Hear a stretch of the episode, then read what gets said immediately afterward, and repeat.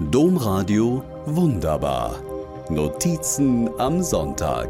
Podcast. Nach der langen Corona-Homeoffice-Zeit fahre ich vom Niederrhein wieder nach Köln, um Sendungen aufzunehmen. Als ich den Sender betrete, kommt Greta aus dem Studio, ein Pudel. Greta, eine stolze, schöne, junge, weiße Pudeldame, gehört zu Pastoralreferent Peter Otten und ist eine Therapiehündin. Peter Otten erzählt, dass in seiner Gemeinde letzten Sonntag Kinderkommunion war und er sich so gefreut habe, dass ganz ohne Absprache oder Nachfrage gleich drei Familien ihren Hund mit in die Kirche gebracht hätten.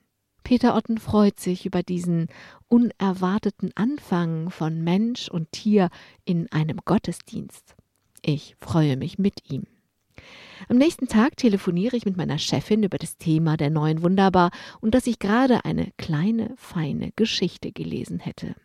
Ach, so viele tolle kleine Geschichten, sagt die Chefin, und sie erzählt, dass sie auf Facebook eine wunderbare Geschichte von der Therapiehündin Greta gelesen hätte. Ich lache, erzähle von meiner Begegnung mit Greta.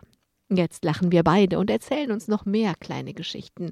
Und Worüber wolltest du schreiben? fragt die Chefin. Über die Impfwoche, sage ich. In Bibliotheken, in Einkaufszentren, auf der Straße vor Stadien, überall konnten die Menschen sich diese Woche impfen lassen und Belohnungen dafür bekommen. Wobei als Belohnung Essen voll im Trend liegt. Es gab kostenlose Döner in Berlin oder eine von Uli Hoeneß persönlich gegrillte Bratwurst in München. Eine Impflotterie 15 Jahre lang 5000 Euro im Monat bekommen, gab es auch.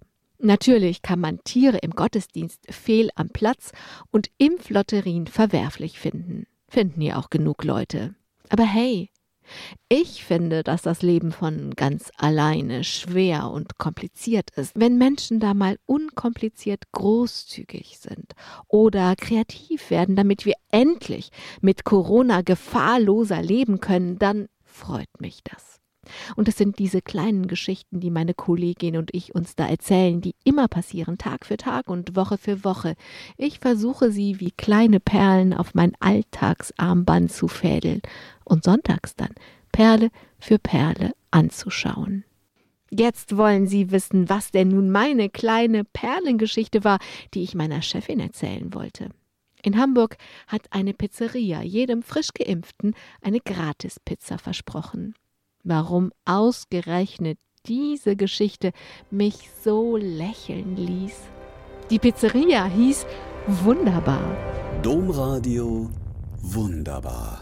Mehr unter domradio.de slash podcast.